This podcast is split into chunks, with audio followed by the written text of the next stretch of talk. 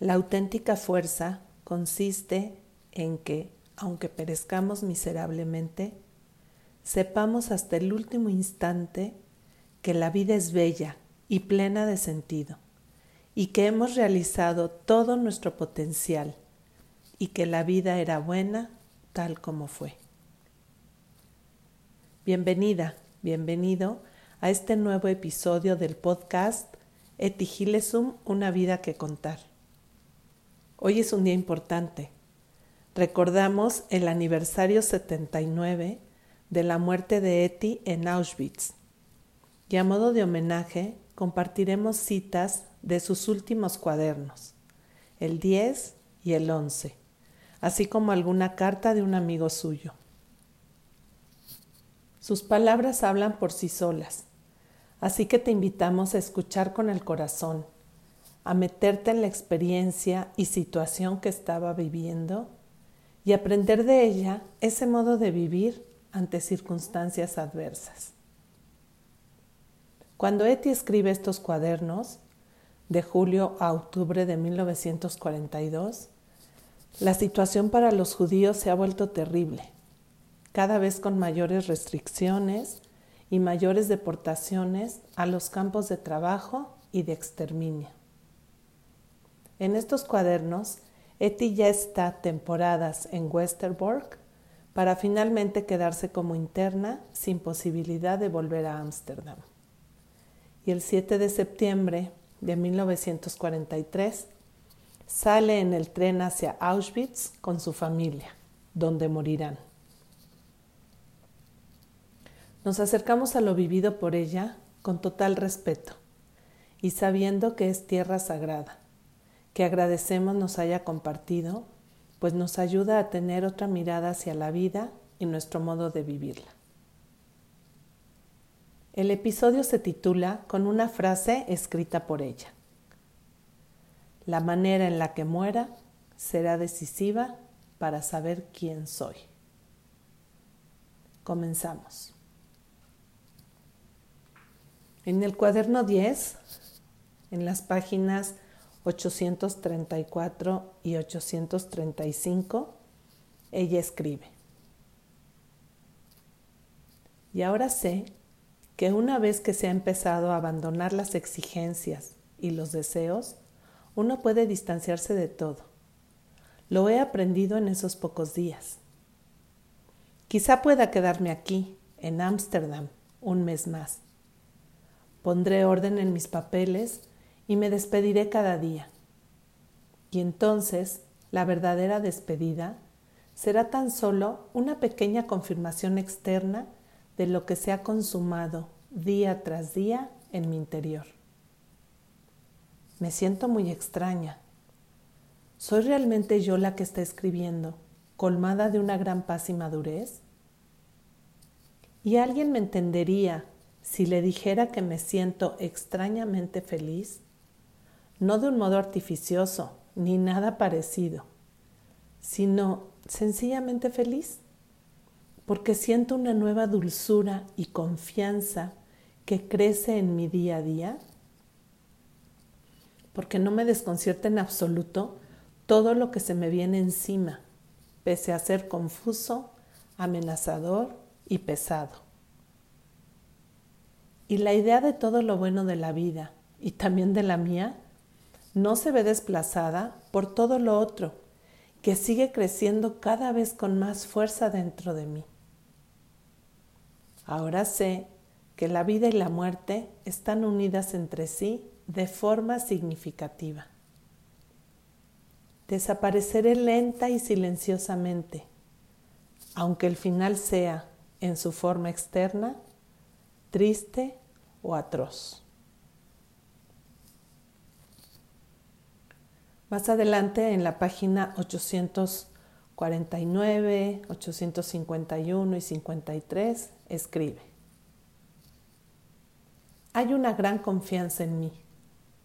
No es una confianza de que todo mira bien en la vida exterior, sino una confianza de que aun cuando me vaya mal, seguiré aceptando esta vida y considerándola buena.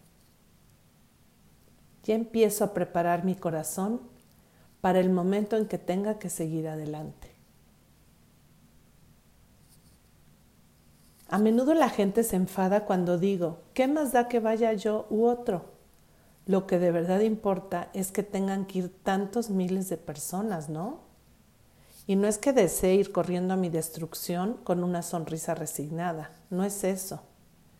Es saber que es inevitable y aceptar lo inevitable sabiendo que en última instancia no se nos puede arrebatar nada. Sin duda no quiero ir con ellos por masoquismo y que me arranquen de lo que ha sido la base de mi existencia en los últimos años. Pero no creo que me sintiera cómoda librándome de lo que tantos otros han de sufrir. Me dicen, alguien como tú está obligada a ponerse a salvo. Te queda mucho por hacer en la vida. Todavía tienes mucho que dar. Todo lo que tenga o no que dar, podré darlo allí donde quiera que esté. Si no es aquí en un círculo de amigos, será en un campo de concentración. Y es una tremenda arrogancia considerarse demasiado valioso para sufrir el destino colectivo. Y si Dios considera que todavía me queda mucho por hacer, entonces lo haré después de haber sufrido lo que otros tengan que sufrir. Y solo por la manera en que me comporte en las circunstancias cambiantes, se verá si soy una persona valiosa. Y aunque no sobreviva, la manera en la que muera será decisiva para saber quién soy. Ya no se trata de mantenerme alejada a toda costa de una situación, sino de cómo me comportaré y cómo seguiré viviendo, sea cual sea la situación.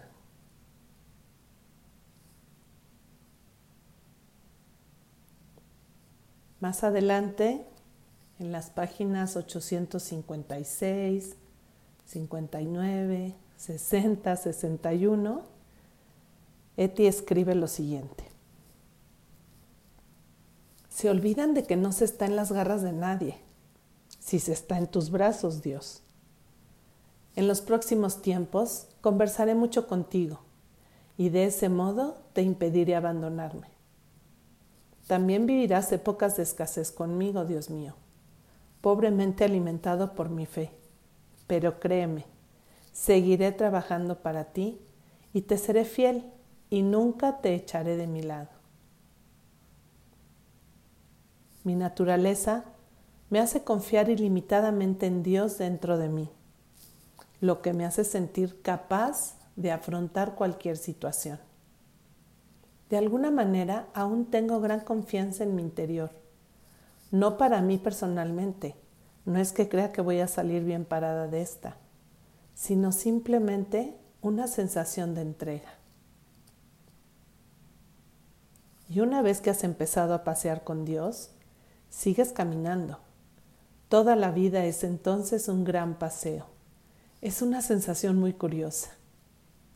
Y una vez que ese amor por la humanidad se desarrolla dentro de ti, crece hasta el infinito.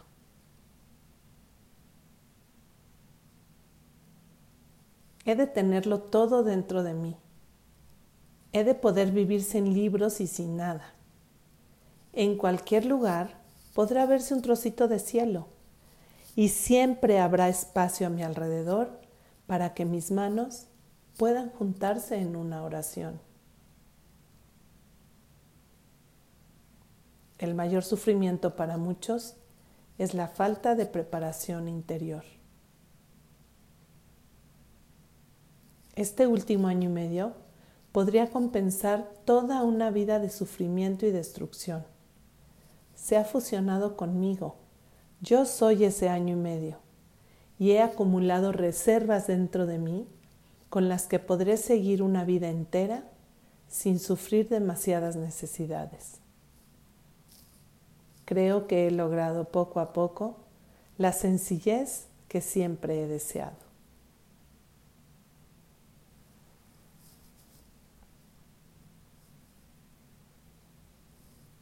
Como hemos escuchado, Eti ha dado un salto cualitativo en su madurez, en su confianza en Dios, en este proceso interior que la fue preparando para vivir lo que seguía.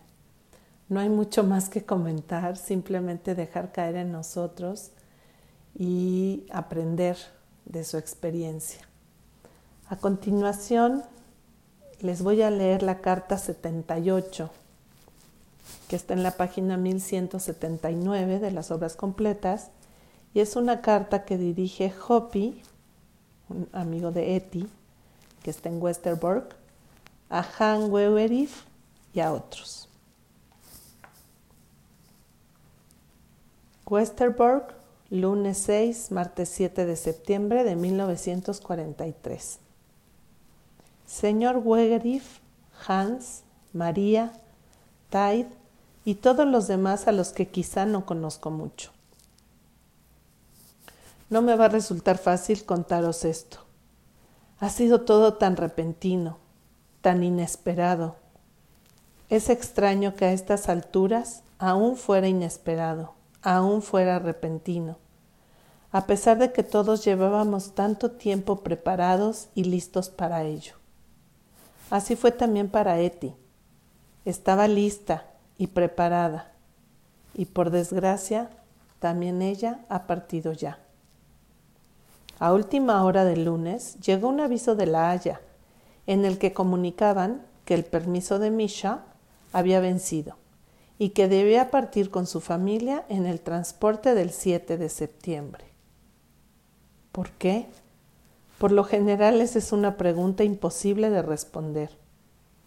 Al principio esperamos y confiamos en que las cosas no sucederían tan rápido y que en lo concerniente a Eti podría hacerse algo para evitarlo, sobre todo ahora que se había conseguido que los ex empleados del Consejo Judío 60 en total, quedasen exentos de ser deportados de momento. Pronto quedó claro que no había nada que hacer para Misha y para sus padres, pero el caso de Eti aún parecía tener alguna posibilidad. Así que concentramos toda nuestra atención en preparar rápidamente el equipaje para tres personas. Oh, todos se lo tomaron muy bien Hacía tanto tiempo que sabían que esto iba a suceder. Y además, a la semana siguiente, todos los padres, sin excepción de los que tenían el sello rojo, iban a ser deportados de todos modos. Y Misha ya había decidido voluntariamente ir con sus padres, y estaba dispuesto a cederles todos sus privilegios personales. Y ahora todo esto se había adelantado una semana era un poco intempestivo, pero al fin y al cabo ya sabían que iba a suceder tarde o temprano. Pero para Eti era un hecho muy imprevisto, porque ella no quería tener que irse con sus padres. Prefería entregarse a esas nuevas experiencias estando libre de ataduras familiares. Para ella fue como si le hubieran dado un mazazo en la frente y literalmente se derrumbó pero al cabo de una hora ya se había recuperado y se adaptó a la nueva situación con una rapidez admirable. Fuimos juntos al barracón 62 y durante horas estuvimos ocupados rebuscando, empaquetando, juntando y seleccionando toda clase de prendas, de ropa y alimentos. El padre de Eti manifestaba su nerviosismo con comentarios graciosos que hacían enfadar a Misha cada dos por tres, porque consideraba que no se tomaba la situación con la debida seriedad. Misha no entendía por qué la dispensa que parecía tan segura había dejado de ser válida de repente, y quería que yo fuera a hablar con algunos conocidos más o menos influyentes. No entendía que una orden procedente de la Haya era irrevocable, y que en tales casos cualquier esfuerzo por cambiarla era en vano. Pese a todo, se mantuvo tranquilo y se mostró bastante razonable. Tener que dejar toda su música aquí le partía el corazón. A duras penas conseguí meter cuatro obras en su mochila, y el resto, incluido un paquete de provisiones que le acababa de llegar, Está ahora en una maleta que mandaremos a Ámsterdam en cuanto tengamos ocasión. La madre de Eti, activa como siempre, se ocupó impecablemente de todo lo necesario y afrontó el día con mucho aplomo. En deportaciones anteriores, la familia entera había permanecido a veces en vela toda la noche por culpa del ruido y el ajetreo que conlleva la preparación para el transporte en un barracón comunitario. Sin embargo, esta vez, todos dormían en silencio, cuando a las tres de la madrugada, Eti y yo fuimos a ver si podíamos seguir preparando el equipaje. Antes fuimos a preguntar si había alguna posibilidad de retener a Eti en el campo. Para nuestra sorpresa vimos que teníamos muy pocas opciones. Mientras Eti ayudaba a sus padres y a su hermano, sus amigas del barracón le preparaban a ella la maleta con mucho esmero, pensando en todo hasta el último detalle. En cuanto la dirección del Consejo Judío nos aseguró que ellos no podrían hacer nada, nuestro último recurso fue escribirle una carta al primer jefe del servicio para pedirle que interviniese. A veces aún se puede hacer alguna cosa desde el tren, aunque en ese caso todo tiene que estar preparado antes de la partida. Por eso los padres de Eti y Misha se adelantaron y se dirigieron hacia el tren. Y por último, yo llevé hasta allá una mochila bien llena y una cesta de viaje con un cuenco y una taza colgando. Y entonces Eti recorrió el andén que catorce días antes había descrito con su estilo inolvidable, charlando alegremente, riendo, con una palabra amable para todos aquellos que se cruzaban en su camino, llena de humor chispeante, tal vez un poco melancólico, pero típico de nuestra Eti como todos vosotros la conocéis. Llevo conmigo mis diarios y mis Biblias y mi gramática rusa y a Tolstoy. Y no tengo ni idea de qué más llevo en mi equipaje. Uno de nuestros jefes vino a despedirse y dijo que había usado todos los argumentos posibles, pero todo había sido en vano. Eti le agradeció que lo hubiera intentado de todos modos y me pidió que os contase cómo había ido todo y lo bien que su familia y ella habían partido. Y aquí me tenéis, un poco triste. No porque haya perdido algo, porque una amistad como la suya no se pierde, sino que es y perdura. Eso también lo escribí en un trocito de papel que le puse en la mano en el último momento. La pierdo de vista y voy de aquí para allá. Intento encontrar a alguien que pueda hacer algo, pero todo falla.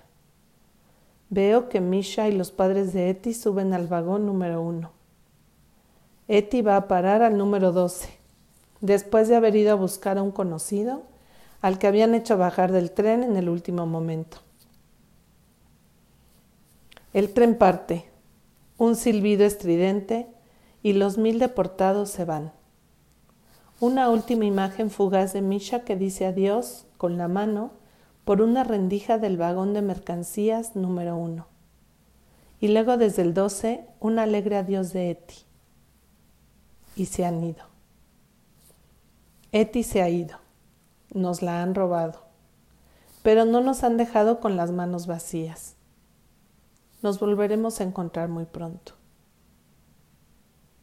Ha sido un día duro para muchos, para Corman, para Meg, y para todos aquellos durante tanto tiempo han tenido un contacto directo con ella. No es lo mismo tener a alguien al alcance de la mano que tenerlo en espíritu a tu alrededor la primera sensación es de vacío. Pero seguimos adelante. Mientras escribo esto, todo sigue su curso y también ella se aleja cada vez más rumbo al este, a donde deseaba ir. Creo que en el fondo también se alegraba, en parte, de tener que pasar por esas experiencias, de tener que vivir en primera persona todo lo que le esperaba. Y volveremos a verla, en eso coincidimos todos sus amigos íntimos. Después de su partida, fui a hablar con su amiga rusa y con algunos de sus protegidos. Y la forma de reaccionar ante su marcha lo decía todo sobre el amor y la confianza que ella les dio a esas personas. Perdonadme por haberos hecho un informe tan imperfecto. A vosotros que estáis tan acostumbrados a textos mejores, expresados con más acierto. Sé que quedan muchas preguntas por contestar, sobre todo la cuestión de si esto se podría haber evitado. Mi respuesta a eso es tajante. No.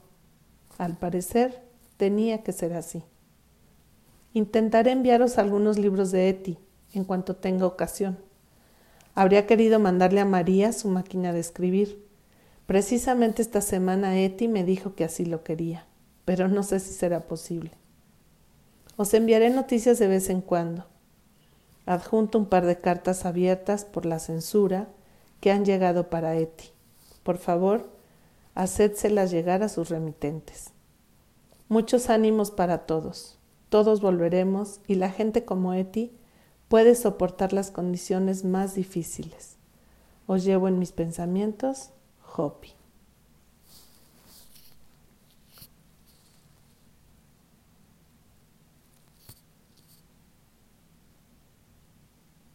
En verdad que leer esto te deja en, sin palabras, pero es preciosa la, la descripción que hace su amigo de este momento.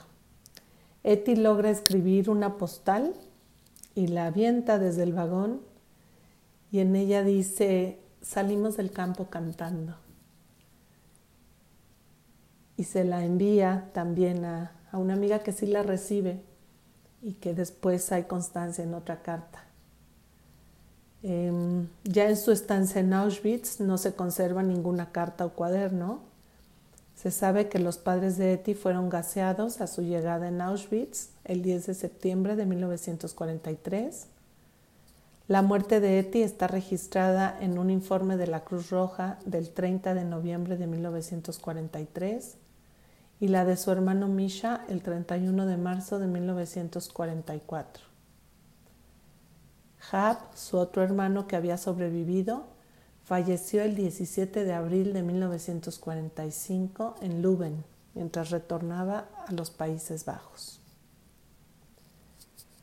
Terminamos este episodio con las últimas palabras que conservamos de Eti en su cuaderno 11 al final, el 13 de octubre de 1942. No sabemos si escribió cuadernos en los siguientes 11 meses. Probablemente sí, pero ya no pudo dejárselos a alguien o fueron interceptados o destruidos. Sin embargo, al leer lo último que tenemos, nos damos cuenta que estaba preparada para vivir esa difícil misión, con sentido y significado, dentro del campo de concentración en Westerbork, y que por supuesto que su vida y su manera de morir nos hablan de su grandeza, de su humanidad, de su hondura interior y de su unión profunda e ininterrumpida con el Dios de la vida. Sus últimas palabras en ese cuaderno son, querría ser bálsamo para todas las heridas. Gracias por acompañarnos en este episodio especial en que recordamos que hace 79 años le fue arrebatada la vida en Auschwitz a Eti Gilesum. Y a pesar de esto, su pensamiento, su sentimiento, su amor por la vida sigue vivo y sigue volando libre y extendiéndose por muchas partes del mundo y llegando a muchas personas que estamos en ese proceso de encuentro y transformación. Eti sigue viva y su vida sigue siendo bálsamo para muchas heridas. Hasta la próxima.